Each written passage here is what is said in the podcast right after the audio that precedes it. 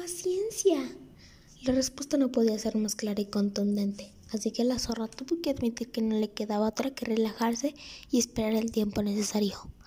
Moraleja, esta fábula nos enseña que hay problemas que se resuelven solos. Simplemente hay que mantener la calma y esperar que vengan tiempos mejores. ¿Ah, sí? ¿Y qué virtud es esa? Mía, así son las cosas. Si quieres volver a ver la luz y recuperar tu vida, tendrás que cultivar esa virtud tan importante que todos debemos tener y valorar. ¿Qué? ¿Cómo dices? Lo lamento mucho, pero créeme cuando te digo que tu única opción es esperar a que pase la noche. Cuando esa barriga recupere la forma que tenía, podrás salir. Piensa algo para liberarme de inmediato, por favor. Imposible.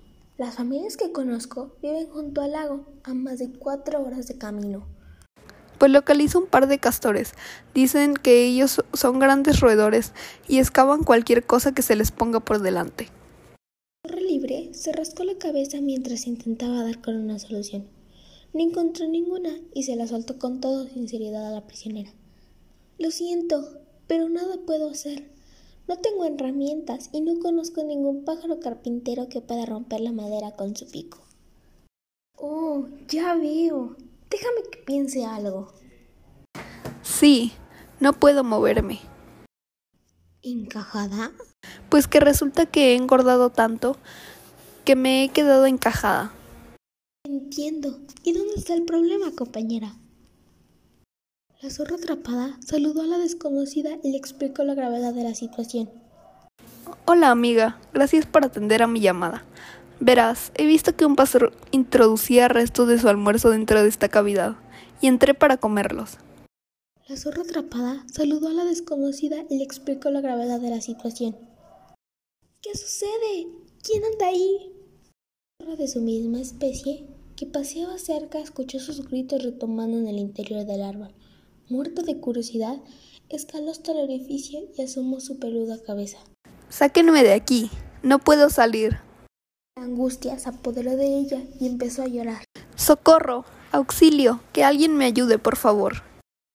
Tanto y tan rápido que su panza se hinchó hasta adquirir el aspecto de un enorme globo a punto de explotar. Como te puedes imaginar, cuando quise ir no pudo hacerlo. Darse cuenta de que estaba atrapada y empezó a chillar como una loca. Fue todo uno. Oh, madre mía, qué rico todo.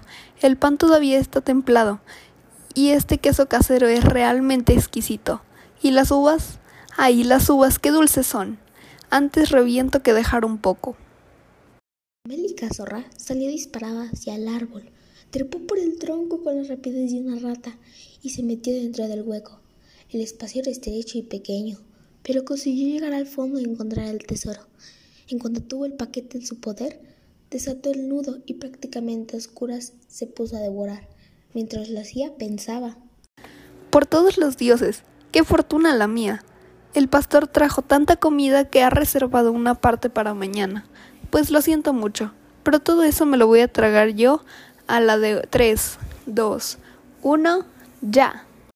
Cavilaba la zorra cuando ante sus ojos ocurrió algo sorprendente. El pastor envolvió la comida sobrante en un mantelito de cuadros y lo introdujo en un agujero excavando en el tronco de un viejo árbol. Seguidamente dio un fuerte silbido para agrupar a las ovejas y las llevó todas juntitas de vuelta a la granja. Bien, parece que ya ha terminado, porque se ha puesto en pie y está sacudiendo el mantel. ¿Se irá ya o antes se echará una siesta? Manojo de nervios, esperó que el chico finiquitara lo que para ella era un banquete digno de un faraón. Oh, se me hace agua la boca. Me quedaré quietecita, y en cuanto se largue, me acercaré a investigar. Con suerte podré lamer las migas que se hayan caído al suelo. Desde donde estaba, pudo distinguir una cuña de queso, una gasa de pan blanco y un racimo de uvas gordas como huevos de codorniz. Tenía una pinta impresionante e inevitable que empezó a salivar. Vaya, vaya, creo que mi suerte acaba de cambiar. La avispada zorra tenía toda la razón, y sí, eran las dos en punto del mediodía. Sin perder más el tiempo, el pastor extendió un mantelito de cuadros sobre una roca y sacó varias viandas de una pequeña cesta. Está comprobando la posición del sol para ver si ya es la hora del almuerzo. La avispada zorra tenía toda la razón y sí, eran las dos en punto del mediodía. Sin perder más el tiempo, el pastor extendió un mantelito de cuadros sobre una roca y sacó varias viandas de una pequeña cesta. Detrás de este matorral estaré bien. No pasó nada. Pero de repente el chico dejó de cantar y miró al cielo con especial interés.